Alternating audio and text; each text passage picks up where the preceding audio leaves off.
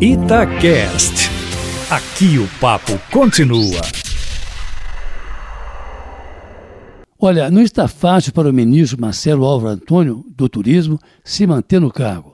Na semana passada, o ministro foi indiciado pela Polícia Federal e denunciado pelo Ministério Público do Estado pelo suposto uso de candidaturas laranjas do PSL em Minas para com isso desviar verbas do fundo partidário em proveito da sua candidatura.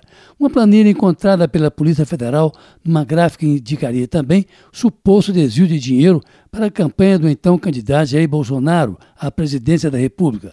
E nesta segunda-feira surgiu também a possibilidade de uma nova investigação do ministro pela Polícia Federal, agora sobre o uso de caixa 2 da campanha. Ao que se sabe, do próprio ministro Marcelo Álvaro Antônio, que é o deputado federal mais votado de Minas Gerais, com 230.008 votos na última eleição.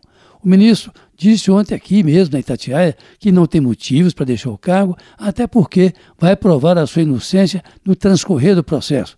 Também ontem, por sinal, o presidente Jair Bolsonaro, que ficou irritado com a Folha de São Paulo de domingo por denunciar o Caixa 2, recusou-se a responder sobre a situação de Marcelo Álvaro Antônio, encerrando uma entrevista sobre as manchas de óleo nas praias do Nordeste, quando alguém perguntou sobre a situação do ministro. Ele agradeceu e encerrou a entrevista. Marcelo insiste em repetir que, abre aspas, quem não deve, não teme, fecha aspas.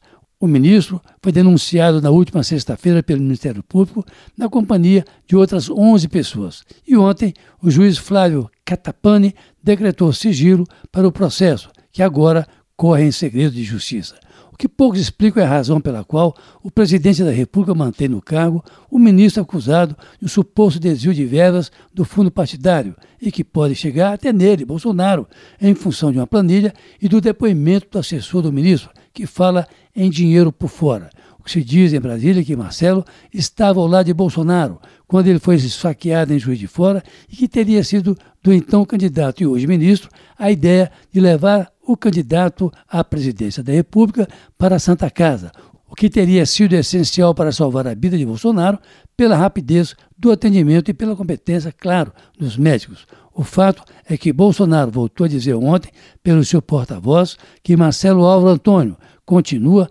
ministro do Turismo, embora se comente em Brasília que o presidente vai mexer no ministério após a votação da Previdência e depois da reforma tributária. Carlos Lindenberg, para a Rádio Tatiaia.